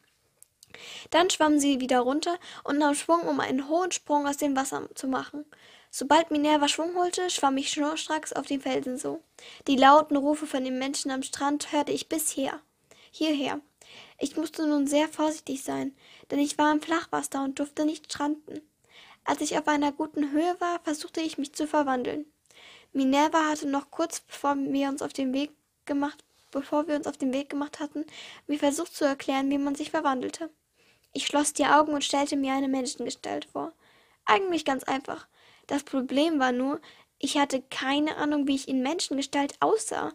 Also versuchte ich mir irgendein Menschen vorzustellen, was anscheinend wirkte. Denn kurze Zeit später fing mein ganzer Körper an zu kribbeln. Ich hoffte, ich, dass ich nichts falsch machte. Als ich meine Augen wieder öffnete, war aus mir ein Mensch geworden. Vorsichtig stand ich auf. Meine jetzt blonden Haare flogen mir immer wieder durch den Wind ins Gesicht. Ich ging aus dem Wasser und fing sofort an zu frieren, was daran lag, dass ich splitternackt auf einem leichtwindigen Felsen saß. Ich machte mich auf die Suche nach einem Handtuch, wie die Menschen es nannten. Zum Glück war direkt vor mir eins, das ich, als ich, als ich mich, als ich meine nackten Füße in den Sand grub. Ich wickelte mich ein und sah mich um. Alle Menschen standen immer noch am Wasser und glotzten staunend auf Minerva, die einen waghalsigen Sprung nach dem anderen machte. Als sie jedoch sah, dass ich es geschafft hatte, schwamm sie wieder davon. Ich hörte ein paar enttäuschte Rufe, was sich jedoch schnell wieder legte. Es war ein sehr kleiner Strandabschnitt, der komischerweise eingezäunt war. Hinter dem Strand erstreckte sich ein hohes Gebäude, und ich sah ein paar Leute, die nicht bei den anderen im Wasser planschen oder in der Sonne lagen. Diese hatten blaue, blau-schwarze Anzüge an und standen an einer Art Tischreihe, wo jede Menge Essen drauf lag. Bevor ich noch auffiel, schnappte ich mir schnell ein Kleidungsstück und zog es mir über. Direkt neben dem Zaun standen auch Schilder, auf denen irgendetwas stand. Leider konnte ich noch nicht lesen. Deshalb wollte ich einen der Anzüge Anzugmenschen fragen. Doch als ich jemanden ansprechen wollte, kam aus meinem Mund nur eine Art Krächzen. Es war wohl an der Zeit, mal eine, meine neue Stimme auszuprobieren. Ah, kam es aus meinem Mund. Oh! Ein paar Leute schauten mich komisch an, so dass ich schließlich aufhörte mit meinen Stimmübungen. Das nächste Mal, als ich probierte, jemanden anzusprechen, kam tatsächlich kein Krächzen mehr raus. Können Sie mir sagen, was hier steht? fragte ich. Der Mann schaute mich erst komisch an, doch dann las er vor. Da steht äh, Zutritt verboten, Gelände des Strandhotels. Kann ich dir sonst noch irgendwie helfen? Nö. Ich hatte schon etwas anderes im Sinn, als der Mann sich wegdrehte. Denn plötzlich rief eine Frau hinter dem Tisch, das mit, mit dem Essen Essen darauf, das Buffet ist eröffnet. Ich war sehr neugierig und ging direkt auf das Buffet zu. Es duftete sehr lecker nach Fisch, was mich regelrecht hinzog hinzog. Ich machte es den Leuten nach und nahm eins der da runden, flachen Dinger, wo alle ihr Essen drauf schaffelten. Ich nahm mir verschiedene Dinge, die sehr lecker rochen, und legte sie auf das flache Ding. Ich folgte den Menschen und setzte mich auf den, auf, das, auf den Sand am Strand. Ich nahm, mir, ich nahm mir eins von meinen erbeuteten Leckereien und biss herzhaft hinein. Leider schmeckte das, was die Menschen Essen nannten, nach vergammelten Meeresfrüchten. Als gerade keiner hinschaute, spuckte ich es aus. Mir war der Appetit vergangen. Ich legte die restlichen Sachen neben mich. Schließlich stand ich auf und stellte mich mit den Füßen ins Wasser. Ich ging so weit, dass es mir bis zur Hüfte stand. Das tat gut. Erst als schon sämtliche Menschen, Menschen in den riesigen Gebäude verschwunden waren, kam ich wieder aus dem Wasser. Es war schon dämmerig und ich sah aufs Meer. Und ich sah hinaus aufs Meer. Zum ersten Mal sah ich nicht die Stadt vom Wasser, sondern von dem Land aus das Meer. Es sah wunderschön aus, wie das fahle Sonnenlicht sich auf der Wassersp Wasseroberfläche spiegelte. Mittlerweile waren nur noch ganz wenige Menschen dort, und die Menschen mit dem Buffet waren auch, waren auch aufgebaut. Ich war schon längst wieder trocken, als, als ich beschloss, das, das Gebäude rein, in, das, in das Gebäude reinzugehen. Doch kurz bevor ich drin war, wurde ich plötzlich angesprochen. Hallo, liebes Bräulein. Hast du eine Karte zum Hotel? Ich habe dich hier noch nie gesehen. Es war einer der Anzugmänner, die mir eine Frage stellten, gestellt hatte. Ich hatte keine Ahnung, was eine Karte zum Hotel war. Ertappt blickte ich den Mann in die Augen. Er schien meinen Blick gesehen zu haben, denn plötzlich war er nicht mehr so freundlich zu mir.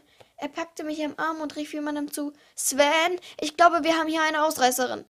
Panik ergriff mich, und ich fragte mich, ob es wirklich eine gute Idee war, an Land zu gehen. Kapitel 4 Ich spürte die Gefahr um mich herum. Geistesgegenwärtig riss ich meinen Arm los und rannte in Richtung des Zauns. Schnell sprang ich über ihn drüber und sprintete weiter. Ich hörte schwere Schritte hinter mir. Mist, die Männer verfolgten mich. Was wollten die denn? Ich rannte so lange, bis die Schritte meiner Verfolger leise wurden und schließlich ganz verklungen. Ich hatte es geschafft. Schnaufend blieb ich hinter der nächsten Ecke stehen. Es war mittlerweile so spät, dass ich ein paar Sterne am Himmel schon sehen konnte. Ich fröstelte, denn in dem kurzen Badeanzug, an den, den ich anhatte, der brachte mir nicht sehr viel ein. Wie ein verlorener Hund lief ich ziellos durch die Straßen. Ich hatte keine Ahnung, wo ich mich befand und längst die Orientierung verloren. Irgendwie befand ich mich wieder an einem, irgendwann befand ich mich wieder an einem Strand. Völlig erschöpft fiel ich in den Sand. Er war noch warm von der Sonne. Ich hatte Glück, dass ich nicht, dass ich mich nie, also dass ich mich in Florida befand und, und es Hoch, Hochsommer war, denn es war angenehm kühl, obwohl die Sonne längst nicht mehr schien. Am nächsten Morgen war ich wieder fit, aber mein Magen begann laut zu protestieren. Kein Wunder, ich hatte sehr lange nichts mehr gegessen. Ich rappelte mich auf und klopfte mir den Sand von dem Badeanzug. Im Laufschritt machte ich mich in Richtung Stadt. Die Straßen waren deutlich belebter als gestern Abend. Auf den breiten Gassen liefen zig Menschen und die Laden waren voll mit Leuten. Desto mehr ich sah, je größer wurden meine Augen. Ich lief von der einen Schaufensterscheibe zur anderen. Hatte ich etwas Spannendes entdeckt, sah ich etwa zehn, drei Sekunden lang an, denn kurz darauf hatte ich schon das nächste entdeckt. Als nächstes hatte ich mir vor, eins in eins der Geschäfte reinzugehen. Ich wählte einen Laden, der auffällig mit klimpernden Stöcken, die durch den Wind erklungen. Neugierig betrat ich das Geschäft. Innen war es ein bisschen stickig, außerdem war mir, ein, nur, war mir waren nur ein älteres Ehepaar und drei Jugendliche da. Ich schaute mich staunend um. Die etwas mobbelige Frau, die hinter der Kasse stand, schaute mich misstrauisch an. Wahrscheinlich fand sie es, fand sie es sehr komisch, dass ich mich so seltsam benahm. In dem Geschäft sah ich eine, einen verschiedenen Ständer, auf denen viele verschiedene Bändchen mit Perlchen, mit Perlen hingen. Die fette Dame hinter der Kasse kam nun mit einem missbilligen Blick auf mich zu. Sie stand jetzt direkt vor mir und war nur einen halben Kopf größer als ich. Suchst du etwas, junge Dame? fragte, nein, spuckte sie mir ins Gesicht. Angeekelt wische ich mir ihre Spucke aus dem Gesicht. Igitt, kann sie nicht sprechen, ohne jemanden ins Gesicht zu spucken? Ich schaute sie herausfordernd an. Man konnte regelrecht sehen, wie ihr Gesicht immer roter wurde. Erstaunt sah ich ihr ein, erst ein leicht rötliches, dann orangenes und schließlich weinrotes Gesicht, das so aussah, als würde es gleich platzen vor Wut. Raus hier aber, Sally! schrie sie so laut, dass eine Frau, die gerade hereingekommen war, kurz zusammenzuckte. Ich habe doch nur die Wahrheit gesagt, murmelte ich verständnislos und machte, dass ich rauskam. Kurz bevor ich hinter mir die Tür schloss, konnte ich die dicke Frau noch ärgerlich die Jugend von heute, also wirklich, sagen hören. Ziemlich schnell hatte ich die Frau vergessen, als ich auf einem Platz, Platz, auf dem viele Menschen tummelten, einen Brunnen sah. Das war, doch es war kein normaler Brunnen. Es waren Statuen aus Stein auf dem Brunnen zu sehen. Drei Delfine, die aus dem Brunnen sprangen. Sie waren dicht nebeneinander und sahen komisch aus. Komisch war nur das ein, ein dass ich, dass ich in den, Delf in, in, in den Delfinen nicht Minerva mich und mich erkannte, sondern Blue und Noah. Mit mir. Ein ungefähr vierjähriges Mädchen stand neben ihrer Mutter und schaute begeistert auf drei Delfine. Mama, Mama, kann ich mal ein Delfin streicheln? Schatz, Delfine sind doch keine Streichelziegen. Das gibt, die gibt es nicht in jedem Zoo. Und dort kann man sie auch nicht streicheln. Es ist völlig unwahrscheinlich, dass du jemals eine streicheln kannst. Komm jetzt, wir wollen auch zum Strand. Aus der Traum. Ich konnte regelrecht sehen, wie das Lächeln aus dem Mädchen des Gesichts wich. Traurig schlurfte sie mit ihrer Mutter davon. Mann, oh Mann, Menschen waren echt pessimistisch.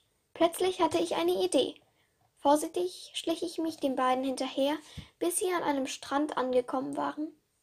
Das Mädchen zog ihre Sachen aus und hatte direkt darunter ihren Badeanzug. Schnell ging ich an eine Stelle, wo nicht so viele Leute waren, und ging, bis das Wasser mir bis zur Hüfte stand, ins Wasser. Schnell verwandelte ich mich und glitt Sekunden später ins kalte Wasser. Das tat gut. Mittlerweile hatte das Mädchen auch beschlossen, im Wasser zu planschen. Sie schnappte sich ihre Luftmatratze und paddelte darauf ins Wasser. Noch war sie zu nah an der Küste. Wenn ich, wenn ich jetzt zu ihr schwimmen würde, würde, sie strand, würde ich stranden. Flach auf dem Bauch kam das Mädchen mir immer näher. Ich beschloss mich nun zu zeigen. Vorsichtig schwamm ich an die Oberfläche und pustete Wasser aus meinem Luftloch. Ich war noch etwa fünfzehn Meter von dem Mädchen entfernt, doch sie hatte mich schon entdeckt. Sie hatte den Mund sperrangelweit offen und gab keinen Mucks von sich. Wahrscheinlich dachte sie, sie würde mich so verscheuchen. Ich schwamm nur grad, nun geradewegs auf sie zu. Immer noch bewegte sie sich nicht, doch ihr Blick war fest an mich gerichtet. Ich musste jetzt nur noch, sie musste jetzt nur noch ihre Hand ausstrecken, und dann hatte sie mich berührt. Lara, komm sofort wieder näher an den Strand, brüllte die Mutter von dem Mädchen, das Lara hieß.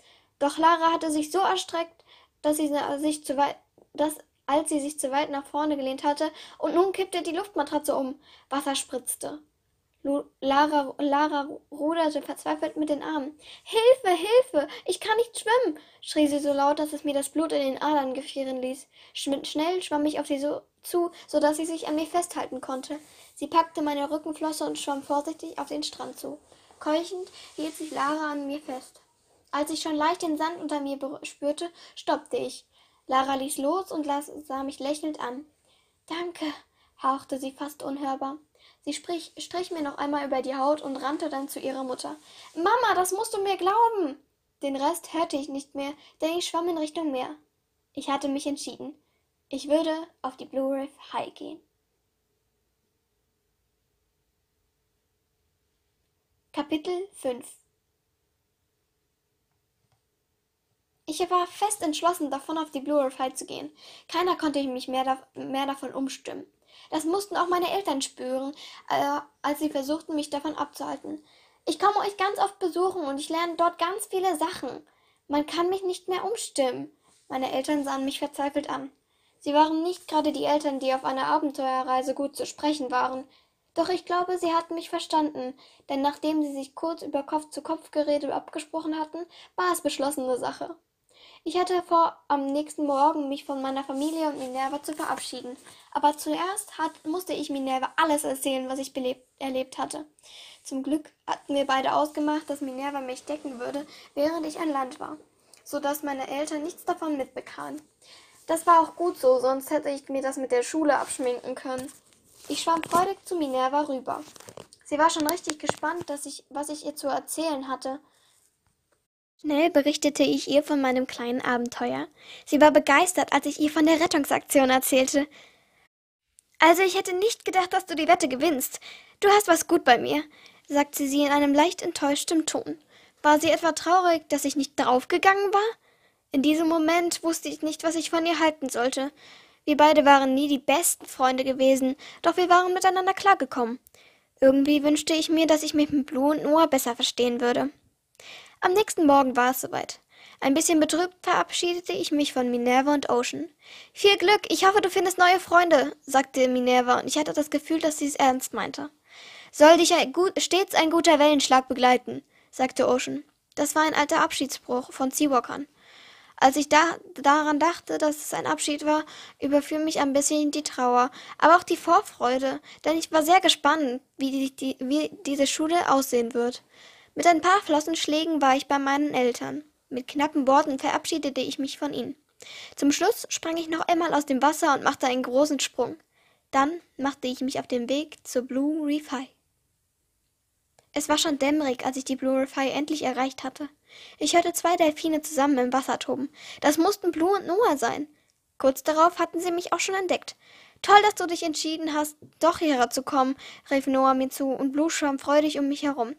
Warte kurz, wir rufen unseren Schulleiter. Per Fernruf rief Noah den Schulleiter. Sekunden später kam ein Weißkopfseeadler aus dem offenen Fenster auf die Lagune, in der wir schwammen, auf uns zugeflogen. Herzlich willkommen. Du musst Shari sein. Noah und Blue haben mir von dir erzählt. Er landete auf einer naheliegenden Palme. Ich heiße Jack Clearwater. Ich leite diese Schule hier. Möchtest du aus dem Wasser zu uns kommen oder die zu, zu kommen, aus dem Wasser kommen und dir die Schule ansehen? Am besten Blue holt Sachen aus der Fundkiste. Blue hatte sich mittlerweile verwandelt und lief schnell auf das große Gebäude zu. Kurz darauf kam sie mit einem Haufen Klamotten heraus. Blue und Noah werden dir alles zeigen. Ob mit diesen Worten flog der Weißkopf Seeadler davon. Während Blue und Noah sich kurz wegtreten, verwandelte ich mich und zog mich schnell an. Das T-Shirt, das ich falsch herum trug, störte niemanden. Doch die Schuhe, die mir Blue gegeben hatte, zog ich, zog ich nicht an. Auch Noah verwandelte sich schnell und zog sich etwas an. Zu dritt liefen wir nun den Strand hinauf und gingen auf den Eingang der Schule zu. Blue und Noah zeigten mir die Aula die Überflut und die, die überflutete Cafeteria, die Klassenzimmer und schließlich meine Hütte. Das ist die Hütte, in der du wohnen wirst, erklärte Blue feierlich. Das ist dein Bett und das ist meins. Der Unterricht fängt morgen früh an. Ich weck dich dann, wenn es soweit ist. Mein erster Tag an der Blue Reef High war wie im Flug vergangen, und ich fühlte mich jetzt schon pudelwohl. Mit einem glücklichen Seufzer fiel ich in mein Bett. Lächelnd schlief ich ein.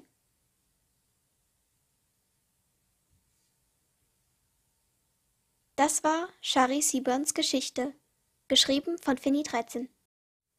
Wing in Kleinformat, gelesen von Finny 13, geschrieben von Finny 13, gewünscht vom Falcon Girl. Hier eine kleine Anmerkung. Ähm, die Geschichte ist eigentlich nie fertig geworden, deshalb habe ich jetzt schnell noch improvisiertes Ende des zweiten Kapitels geschrieben. Es endet spannend. Ähm, ich weiß noch nicht, ob ich die Geschichte weiterschreiben werde. Ich habe eigentlich noch ein paar Ideen, die ich da einbauen könnte. Aber genau. Ja, ich hoffe, euch wird die Geschichte trotzdem gefallen. Es sind jetzt nur zwei Kapitel, aber ich hoffe, es ist okay, dass ich jetzt nicht weitergeschrieben habe. Genau. Viel Spaß beim Zuhören. Kapitel 1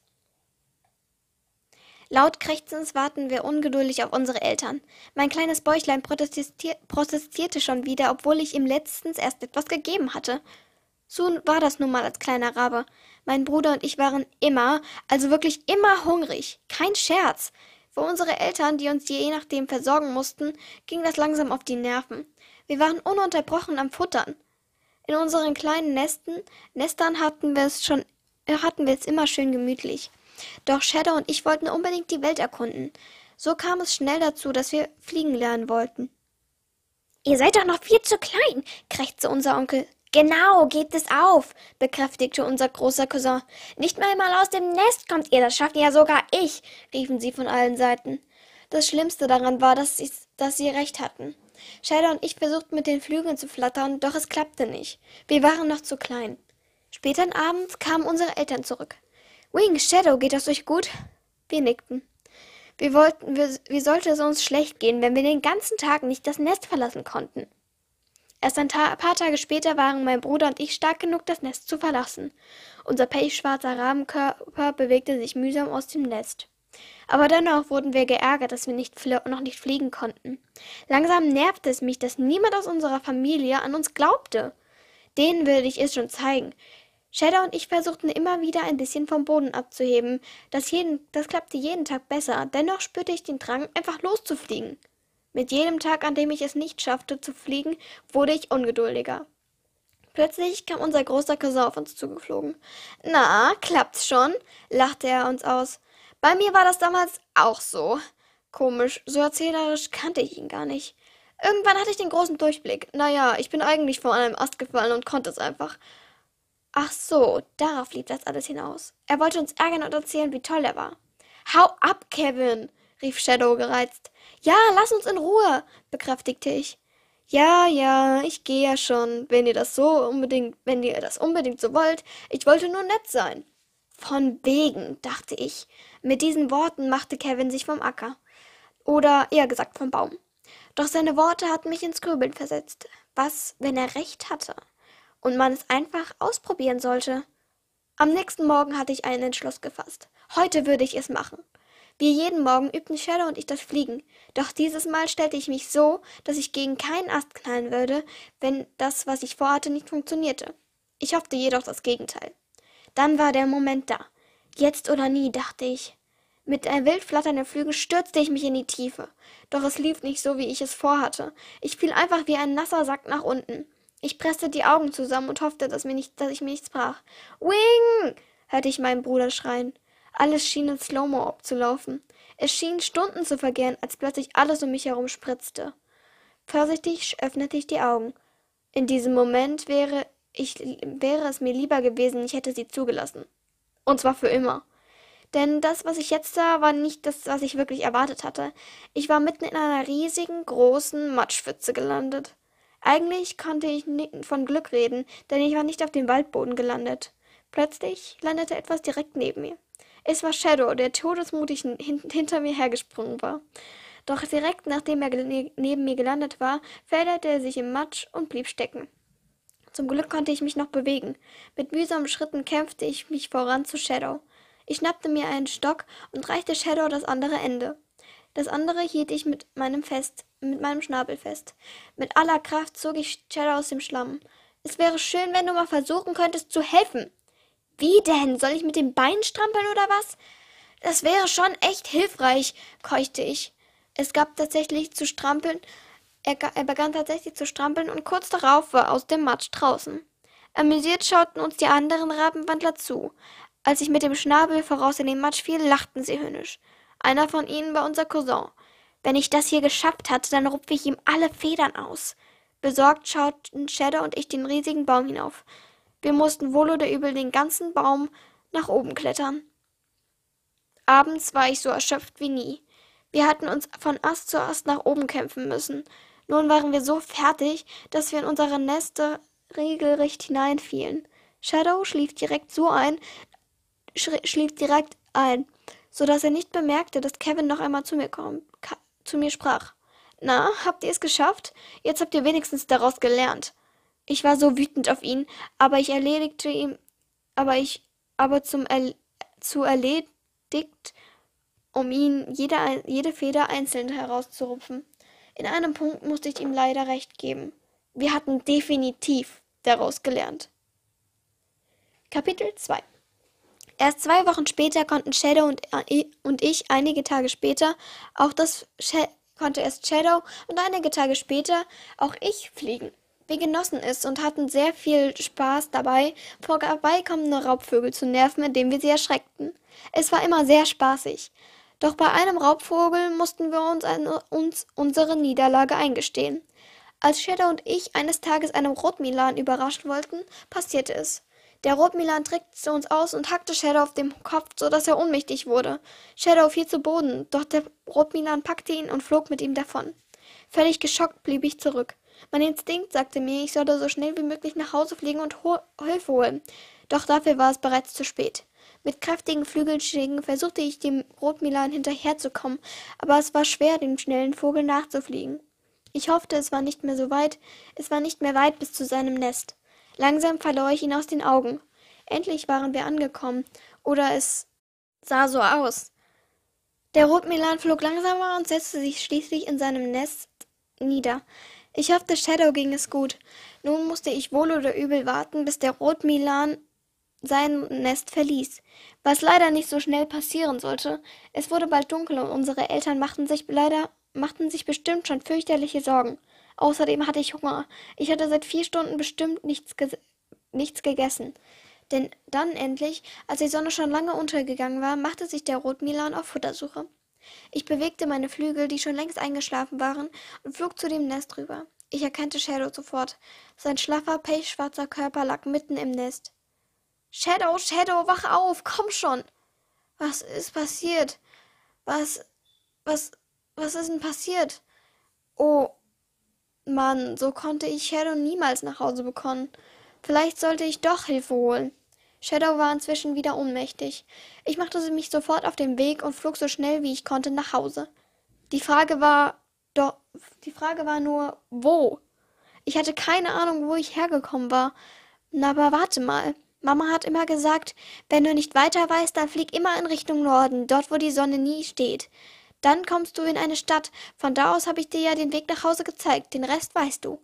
Ich machte mich auf den Weg und wenig später war ich an unserem war ich an unserem Baum angekommen. Wing, wo wart ihr? Und wo ist Shadow? Ich hörte die Besorgnis in der Stimme meiner Mutter. Mama, Mama, wir wurden von einem Rotmilan angegriffen und Shadow ist bewusstlos in seinem Nest. Wir müssen ihm helfen. Meine Mutter und ich trommelten alle zusammen und dann machten wir uns gemeinsam auf den Weg. Neben meinen Familienmitgliedern fühlte ich mich tausendmal leichter. Zum Glück war ich so schlau, mir den Weg zu merken, so dass wir sehr bald angekommen waren. Der Rotmilan war immer noch nicht zurückgekehrt, also hatten wir freie Bahn. Mein Cousin Kevin trug Shadow auf dem Rücken ohne Hemmungen. Dafür verzeih ich ihm alle Gemeinheiten und Beleidigungen. Als wir zu Hause angekommen waren, war Shadow immer noch ohnmächtig. Ich war so erschöpft, dass ich keine Kraft mehr hatte, aufrecht zu stehen. Es war ein unvergessliches Abenteuer gewesen. Ich hoffte, dass Shadow uns überleben würde, aber im Moment sah es gut für ihn aus. Ich kuschelte, mich ganz nah an meinen Bruder und schlief schließlich ein. Das war Wing in Kleinformat, gewünscht vom Falcon Girl, gelesen von Finny13, geschrieben von Finny13. Mias erstes Weihnachten. Gelesen von Finny 13. Geschrieben von Finny 13. Erster Advent. Die Clearwater war mit Lichterketten und Kränzen geschmückt und alle waren gut gelaunt. Die Festtage hatten begonnen und bald war Weihnachten. Das erste Mal, dass ich Weihnachten feierte. Ich war schon sehr aufgeregt. Mein Bruder Karak hatte das große Fest, was den Menschen sehr viel bedeutet, schon häufig erlebt. Es war mein erstes Jahr in der Woodworkers-Schule. Als ich heute Morgen aufwachte, aufgewacht war, war meine Zimmernachbarin Mondauge, aber wir nannten sie alle nur Luna, schon wach. Piep! Entschuldigung für den kurzen Cut, sag ich mal. Ähm, wisst ihr noch alle, wer Mondauge ist? Wer Woodwalkers and Friends den ersten Teil gelesen hat, der weiß, wer das ist. Das ist nämlich eine Wolfswandlerin und die kommt in diesem Jahr auch zu denen und die ist sehr gut mit denen befreundet. Das erzähle ich aber gleich noch. Ähm, als ich heute Morgen aufgewacht war, war meine Zimmernachbarin Mondauge, aber wir nannten sie alle nur Luna, schon wach. Sie wartete in zweiter Gestalt, sie war in zweiter Gestalt ein Timberwolf. Ich hatte sie in den wie die Menschen es nannten, Sommerferien kennengelernt. Seit wir in der Schule waren, waren wir beste Freunde. Ich habe da echt so viele Fehler drin. Oh mein Gott. Obwohl sie ein Wolf und, und ich ein Puma war, verstanden wir uns bestens. Wir gingen zusammen runter, um zu frühstücken. Als wir in der, als wir in der Cafeteria angekommen waren, sprang Holly als Rothörnchen auf uns zu und flüsterte leise, es wird gemunkelt, die Lehrer haben eine Überraschung für uns vorbereitet. Ich bin schon richtig aufgeregt. Ach ja, ich hätte fast, ich hätte, ich hätte ich fast vergessen. Ich soll euch von Karak ausrichten. Krisensitzung in der zweiten Pause im Baumhaus. So schnell wie sie gekommen war, war sie auch schon wieder verschwunden. Luna und ich schauten uns komisch an. Ich war schon gespannt, was mein Bruder uns zu sagen hatte. In der zweiten Pause gingen wir direkt auf das Baumhaus zu. Parole! rief Nell von oben auf uns herab. Keine Ahnung. Holly hat uns von keiner Parole erzählt, beschwerte ich mich. Ups, das habe ich vergessen. Kannst du sie trotzdem reinlassen, Nell? erwiderte Holly in unseren Köpfen. Mann, ich hatte mir ein richtig schweres Passwort ausgedacht. Die Strickleiter wurde heruntergelassen und Luna und ich kletterten hoch. Oben erwarteten uns, uns schon Amber, Nell, Karak, Tikani, Wing, Shadow, Brandon und Holly. Tikani ergriff sofort das Wort. Herzlich willkommen zur Weihnachtsüberraschungskrisensitzung. Boah, langes Wort. Aber ich weiß nicht, wie ich auf dieses Wort gekommen bin. Sorry. Okay, weiter geht's. Die Lehrer verheimlichen uns etwas und unsere Aufgabe ist es, herauszufinden, was das ist. Ja, ich bin so aufgeregt. Ich liebe Überraschungen. Holly flitzte wie eine Wilde um den Baum herum. Wenn du noch lauter herumbrüllst, dann ist es bald keine Überraschung mehr. Holly, Holly, Holly hörte auf zu blitzen und schaute Tikani vorwurfsvoll an. Beleidigt verschränkte sie ihre Arme, was sehr niedlich aussah mit ihren winzigen Pfötchen. Doch Tikani beachtete sie nicht weiter. Wir werden von euch sechs, wir werden sechs von euch in Spionageteams einteilen. Ähm, Nell und Amber Nell bringt Emma so nah wie möglich an ein Lehrerbüro dran. Sie wird sich durch die Türschlitze hereinschleichen und schauen, ob sie etwas Wichtiges findet. Karak und mir, ihr werdet euer Gehör versuchen gezielt einzusetzen, vielleicht hört ihr etwas Interessantes. Wing und Shadow, ihr, ihr sucht von oben, ob ihr etwas Interessantes entdeckt. Luna und ich werden auf dem Boden nach Pferd suchen. Der Rest von euch schaut, ob ihr, ihr etwas hört oder seht. Am besten ihr fragt bei den anderen Schülern nach, ob sie etwas Wichtiges gehört haben. Sitzung beendet. Karak und ich machten uns gleich nach der Schule auf, dieser, auf der Suche nach, den, nach verdächtigen Lehrern. Aber das Komische war, wir fanden keinen einzigen. Als uns Aiden, als Aiden an uns vorbeilief, piep, Aiden ist ein Asselwandler, 19 Jahre alt und jetzt im ersten Jahrgang. Und er wird noch eine weitere Rolle spielen in dieser Geschichte. Ich weiß jetzt nicht genau, was sein richtiger Charakter ist. Aber ich habe ihn jetzt mal als ähm, keine Ahnung, wie ich ihn eingestuft habe. Das werdet ihr in den nächsten Kapiteln sehen. Ich bin Mitte Kapitel 3. Ich bin noch nicht fertig. Also, ja, ich hoffe, das schaffe ich fertig. Genau. Piep. Als, als an uns Aiden. Warte jetzt. Äh, was ist mit diesem Satz los? Hier steht, als uns Aiden. Als, als uns Aiden an uns vor. Was ist das für ein Satz? Was habe ich mir überlegt? Entschuldigung. Weiter geht's. Als Aiden an uns vorbeilief, fragten wir ihn, ob er wusste, wo, wo die Lehrer waren. Die sind alle in der Mensa, besprechen anscheinend irgendetwas Wichtiges. Karak und ich eilten in die Cafeteria und tatsächlich, alle Lehrer saßen an einem großen Tisch und besprachen irgendetwas. Ich entdeckte Holly und Brandon auf, bei einem Tisch ganz in der Nähe. Wir setzten uns schnell zu ihnen. Und? fragte ich neugierig. Stichwort Schnitzeljagd. Mehr konnten wir nicht heraushören, erzählte Brandon. Gerade als ich versuchte, die Lehrer zu belauschen, verließen sie den Tisch. Na ja, wenigstens etwas. das war's zum ersten Kapitel. Ich hoffe, es hat euch gefallen. Ihr könnt mir gerne Feedback dazu und Verbesserungsvorschläge in die Kommentare schreiben. Und die Umfrage wird sein, wer ist jetzt schon in totaler Weihnachtsfeeling-Stimmung? Und also natürlich jeder gefühlt, aber ähm, wer freut sich auf alle Fälle total auf Weihnachten? Genau, das war's zu dieser Folge und tschüss. Zweiter Advent. Amber und Nell liefen auf uns zu. Die Lehrer standen auf und Lisa Clearwater stoß mit einem Löffel gegen ein Glas. Die Schüler wurden leise. Da jetzt bald die Weihnachtszeit beginnt, möchten wir euch eine kleine Überraschung mitteilen. Wir haben eine Schnitzeljagd für unseren ersten und zweiten Jahrgang vorbereitet. Der dritte Jahrgang hat uns dabei geholfen. Wir schauten Amber vorwurfsvoll an. Ich wollte euch nicht die Überraschung verderben. Es wurde unruhig in der Mensa.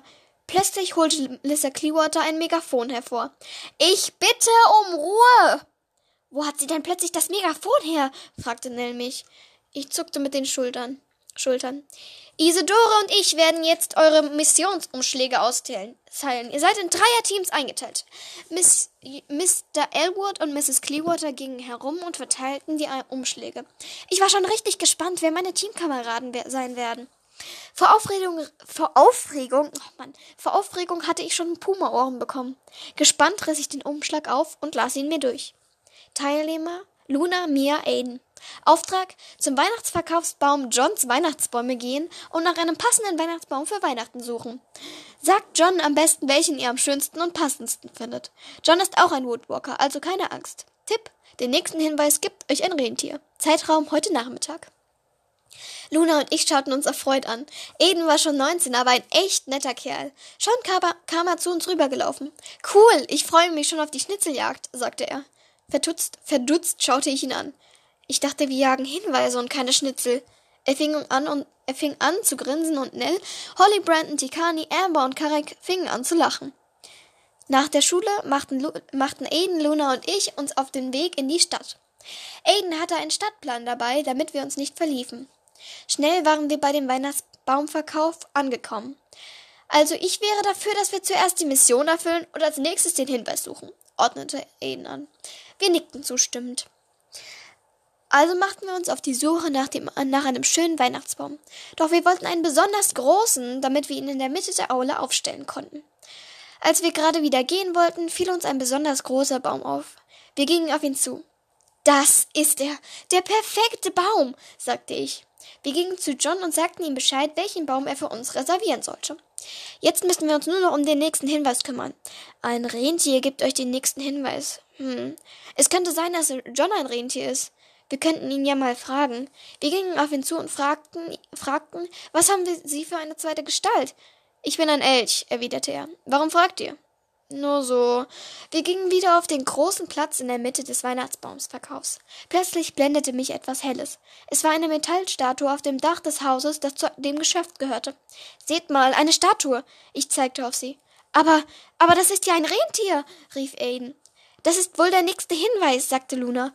Aber wie kommen wir nur darauf? Ich sah mich nach einem Hilfsmittel um. Eine große Leiter stand an der Mauer des Gebäudes. Während Aiden und Luna die Leiter festhielten, kletterte ich vorsichtig hoch. An dem Dach des Hauses waren zum Glück Eisenstangen befestigt, so dass ich leicht nach oben gelangen konnte. Langsam ging ich auf das Rentier zu. Zum Glück war ich eine Katze und hatte eine gute Balance. An dem Bauch der Statue war ein kleiner Zettel und ein, und ein telefonähnlicher Gegenstand befestigt. Samt diesen Sachen kletterte ich wieder hinunter. Und? fragte Luna aufgeregt. Also einmal dieses Telefon und dann noch diesen Zettel. Aiden nahm mir das Telefon ab. Das ist kein Telefon, das ist ein GPS-Gerät. Damit kann man eine bestimmte Stelle auf der Erde finden. Äh, auf der Erde finden. Man muss nur die passenden Koordinaten eingeben. Ich sah mir den Zettel genauer an. Es standen nur ein paar Zahlen darauf. Ich gab Aiden den Zettel. Das sind die Koordinaten, die wir brauchen. Wahrscheinlich zeigt es uns den nächsten Ort an, wo wir hin müssen. Er gab die Zahlen in den in, in, den, in das GPS-Gerät ein. Es zeigte eine Karte und einen blauen Strich. Dorthin müssen wir, erklärte er uns. Aber das ist ja mitten im Wald. Jetzt sind wohl mal wir, wir dran, Aiden, sagte Luna. Es wird aber wohl dunkel, es wird aber bald dunkel. Ich würde sagen, wir machen uns morgen auf den Weg. Wir gingen zu Clearwater High zurück und erzählten den anderen unsere Geschichte. Jeder hatte etwas Spannendes zu erzählen. Frankie musste zusammen mit Karak und Holly einen reißenden Fluss überqueren. Am Ende ist nur Frankie rüber und hat den Hinweis gesichert. Abends fiel ich müde in mein Bett und schlief fünf Sekunden danach ein. Das war's zum zweiten Kapitel. Ich hoffe, es euch hat, es hat euch gefallen. Es war ein bisschen länger als meine sonstigen Kapitel und das nächste Kapitel, da bin ich erst bei Seite 2. Also, ja. Ich hoffe, ich bin da bis nächsten Sonntag fertig. Ähm, das war's auch zu dieser Folge. Ähm, bis gleich zum Outro. Ja. Kapitel 3 wir sind hier vollkommen falsch. Wir hätten vorhin links abbiegen müssen, beteuert Luna.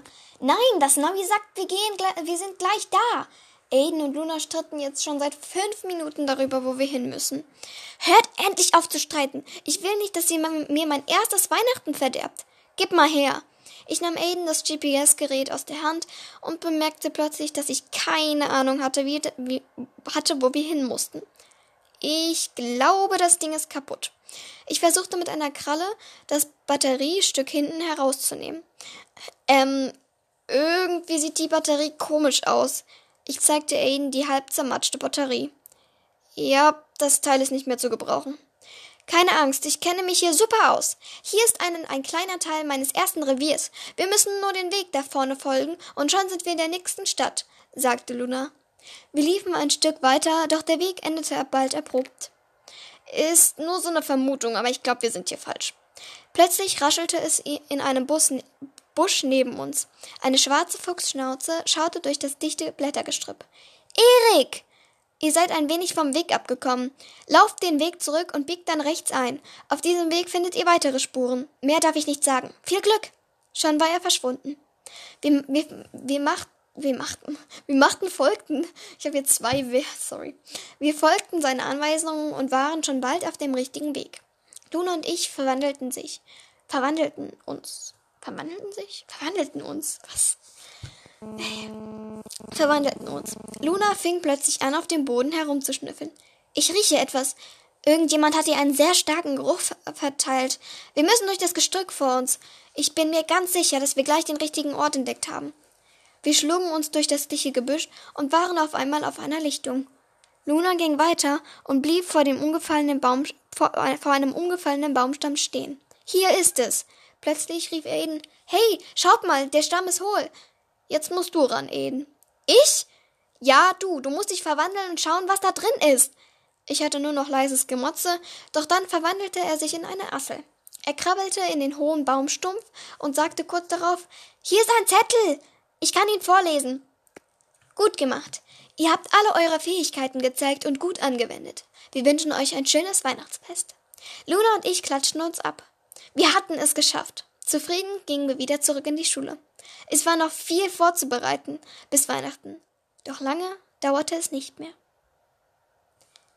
Das war's zum dritten Kapitel. Es ist sehr kurz, ich weiß, aber da haben echt meine Ideen versagt. Im generell versagen meine Ideen.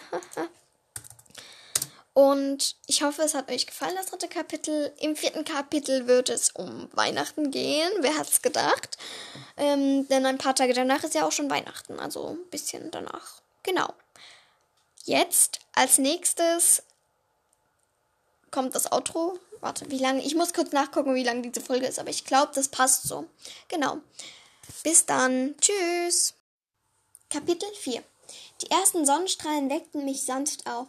Sofort war ich wach. Es war Weihnachten. Ich sprang aus dem Bett und weckte Luna unsanft auf, indem ich sie einmal kräftig durchschüttelte. Luna, Luna, wach auf, es ist Weihnachten. Lass mich weiter schlafen, es sind Ferien und sechs Uhr morgens, nuschelte sie uneindeutig und vergrub sich wieder unter ihre Decke. Gut, sagte ich. Dann gehe ich halt alleine Geschenke auspacken. Jetzt hatte ich sie. Sie streckte aus dem Bett, sie schreckte aus dem Bett und verwandelte sich in einen dunkelgrauen Timberwolf. Ich öffnete die Tür und verwandelte mich ebenfalls in eine Katze. Wer als erstes in der Cafeteria ist, forderte ich sie auf. Und so schnell wie wir konnten, rannten wir den Gang entlang. Schnell war mein kleiner Sprint vorbei und Luna war mir klar überlegen. Sie wäre längst in der Cafeteria gewesen, wenn sie richtig Gas gegeben hätte. Doch sie blieb nah bei mir. Gewonnen! Sie wurde unterbrochen von Staunen. Ge warte, gewonnen. Sie wurde unterbrochen von Staunen über den riesigen Weihnachtsbaum. Er war über und über mit Schmuck und Lichterketten bedeckt. Da die Lehrer wussten, dass, wir kein, dass keiner schlafen konnte, kon konnte, haben sie beschlossen, dass wir erst am nächsten Tag Weihnacht feiern. Es war halt ein richtiges Woodwalker Weihnachten. Ich verwandelte mich und schnappte mir ein weißes T-Shirt und eine Jeans, die ich mir gestern Abend extra dort liegen gelassen hatte. Völlig unlogisch, sorry. Während ich die ganzen, die ganzen Geschenke unter dem Baum bestaunte, zog ich mich rasch an. Ich selbst hatte für Luna und Karak und Aiden ein Geschenk unter den Baum gelegt. Wir durften jedoch die Geschenke nur vom Weiten betrachten, denn erst wurde gefeiert und zum Schluss die Geschenke geöffnet. Die Cafeteria war prall, prall gefüllt. Luna und ich setzten uns zu Aiden an einen Tisch. Plötzlich kam aus der kam äh, kam Amalia Parker ich glaube, sie heißt so, sorry, Amelia Parker aus der Küche gerannt. Hilfe, ein roter Mini-Drache hat alle Plätzchen gestohlen! Ich sah, wie Karak und Tikani einen verschmitzten Blick austauschen. Ich lief mit ein paar anderen in die Küche und sah, dass Miss Mrs. Parker recht hatte, doch ich wusste sofort, wer die Plätzchen gestohlen hatte. Die einzigen Plätzchen, die gestohlen wurden, waren die Vanille-Nusskipfele. Die anderen hatte, hat, hatten es auch gesehen. Als wir wieder rausgehen, saß vor ein kleines rotes Fellknäuel und krummelte den Boden voll. Wir lachten. Ich muss, jetzt muss ich kurz umdrehen, sorry. Ähm, jetzt hab ich's. Hinter uns kam Sherry River, River Girl aus der Küche und rief, das Buffet ist eröffnet. Alle schnappten sich Teller und das Buffet war sofort voller Stühler. Holly löste sich von ihren restlichen Nussplätzchen und sprang mitten auf das Buffet und schnupperte er schnappte sich die Nusscreme. Nusscreme, das Nusscremeglas. Oder eher, sie versuchte es. Das Glas war natürlich viel zu schwer für sie, deshalb versuchte sie es mit, winzig, mit ihren winzigen Pfötchen aufzubekommen. Brandon nahm es ihr ab und öffnete es für sie. Sie streckte ihren Kopf, ihren ganzen Kopf in das, in das Nusscremeglas. Plötzlich betraten fremd, sechs fremde Ju Jugendliche die Aula und es wurde mucksmäuschenstill. Hollys Kopf Holly, oh, sorry, ich habe so eine undeutliche Schrift, weil ich so schnell geschrieben habe. Holly zog ihren Kopf aus dem Glas und sprang auf. Noah! Sie rannte so schnell, sie, sch so schnell wie ich ein, wie, wie ein Blitz, wie ein roter Blitz. Und, und kurz konnte man glauben, sie wäre wirklich ein Drache. Sie sprang einem Jungen, der anscheinend Noah hieß, mitten ins Gesicht. Sie rieben ihre Nasen aneinander. Wahrscheinlich hieß das so etwas wie Hallo. Karak und Tikani gingen auch auf sie zu und begrüßten sie erfreut. Einer nach dem anderen wurde vorgestellt. Eine Blonde hieß Chari, ein dunkelhäutiger Junge Tiago, ein weiterer Junge Jasper, der gerade als Gürteltier unterwegs war, und, war, und dann waren da noch zwei weitere Mädchen namens Finny und Blue. Dann ging die Party erst richtig los. Ein paar Musiker gingen auf die improvisierte Bühne und spielten Weihnachtslieder. Nach da, nachdem, nachdem das Buffet leer war, wurden endlich die Geschenke ausgepackt. Von Karak bekam ich eine Kette mit einem Pfotenabdruck von einem Puma. Gar nicht auffällig hier. Ich bekam noch eine CD von meiner Lieblingsband von Luna und sie freute sich sehr über die weißen Handschuhe, die ich ihr geschenkt hatte. Plötzlich entdeckte ich noch ein weiteres Geschenk mit meinem Namen. Ich öffnete es und war und es war ein glitzernder Kristall im Inneren. Ich wusste nicht von wem. Es war, es stand nirgendwo ein Name. Unter dem Kristall lag noch ein Zettel mit der, mit der Aufschrift Merry Christmas, Mia. Karak ging auf mich zu. Als unsere Mutter davon erfahren hat, hat sie, sich, hat sie sich sofort nach der Suche nach Weihnachtsgeschenken für uns gemacht. Ich lächelte. Es war das schönste Weihnachten, das ich mir je vorstellen konnte. Ende. Ich hoffe, euch hat das vierte Kapitel gefallen. Es war etwas länger als die anderen Kapitel und ich habe sehr viel Weihnachtsfeeling dabei gespürt. Also, ich freue mich so auf Weihnachten. Ja. Jetzt kommt das Outro.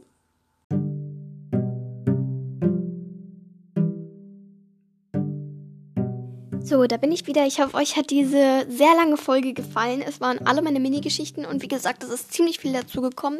Eigentlich hatte ich vorher noch so ein Inhaltsverzeichnis zu machen, was sich dann aber erledigt hat, weil ich so doof war, alles zusammenzuschneiden und dann nicht wusste, ab welcher Minute was kam. Ja, das bin ich. Ähm, ich hoffe, sie hat euch trotzdem gefallen und das waren jetzt nochmal alle Mini-Geschichten von mir zusammengefasst. Die Idee kam von äh, Jeffrey 13, jetzt heißt er Ronny Radio. Ich grüße dich auch nochmal ganz herzlich. Vielen Dank für diese Idee. Ich soll auch noch seinen Freund Jojo grüßen. Auch herzliche Grüße gehen an dich raus. Und er hatte auch die Idee, dass bei der Mias Weihnachtsgeschichte Thiago und seine Freunde im letzten Kapitel kommen. Und da möchte ich mich nochmal herzlich bei ihm bedanken, dass er diese Idee hatte. Ähm, das habe ich vergessen zu erwähnen. Also eigentlich hatte ich das vor zu erwähnen, in den, wo das dran kam, das Kapitel, aber das habe ich dann schließlich vergessen. Das packe ich jetzt hier rein. Und genau, als nächstes wird wieder etwas in der nächsten Folge wird wieder etwas ähm, über Disney kommen. Ich weiß nicht, ob das jetzt so viele von euch freut. Ich weiß nicht. Aber ich will das jetzt trotzdem machen, weil ich habe Spaß daran, mich damit zu befassen. Und ähm, genau, ich habe noch ganz viele Projekte, die ich umsetzen möchte. Ich hoffe, euch hat trotzdem diese Folge gefallen. Schreibt mir gerne in die Kommentare, wenn euch die Geschichte, wenn euch die Geschichten gefallen hat und was eure Lieblingsgeschichte war. Äh, dazu mache ich auch noch mal eine Abstimmung. Genau, auf jeden Fall ein Jahr Podcast. Vielen Dank nochmal an euch. Ich habe euch ganz dolle lieb. Ihr seid die beste Community, die man sich vorstellen kann. Hashtag Finikro. Damit beende ich jetzt diese Folge. Auf Wiedersehen. Tschüss.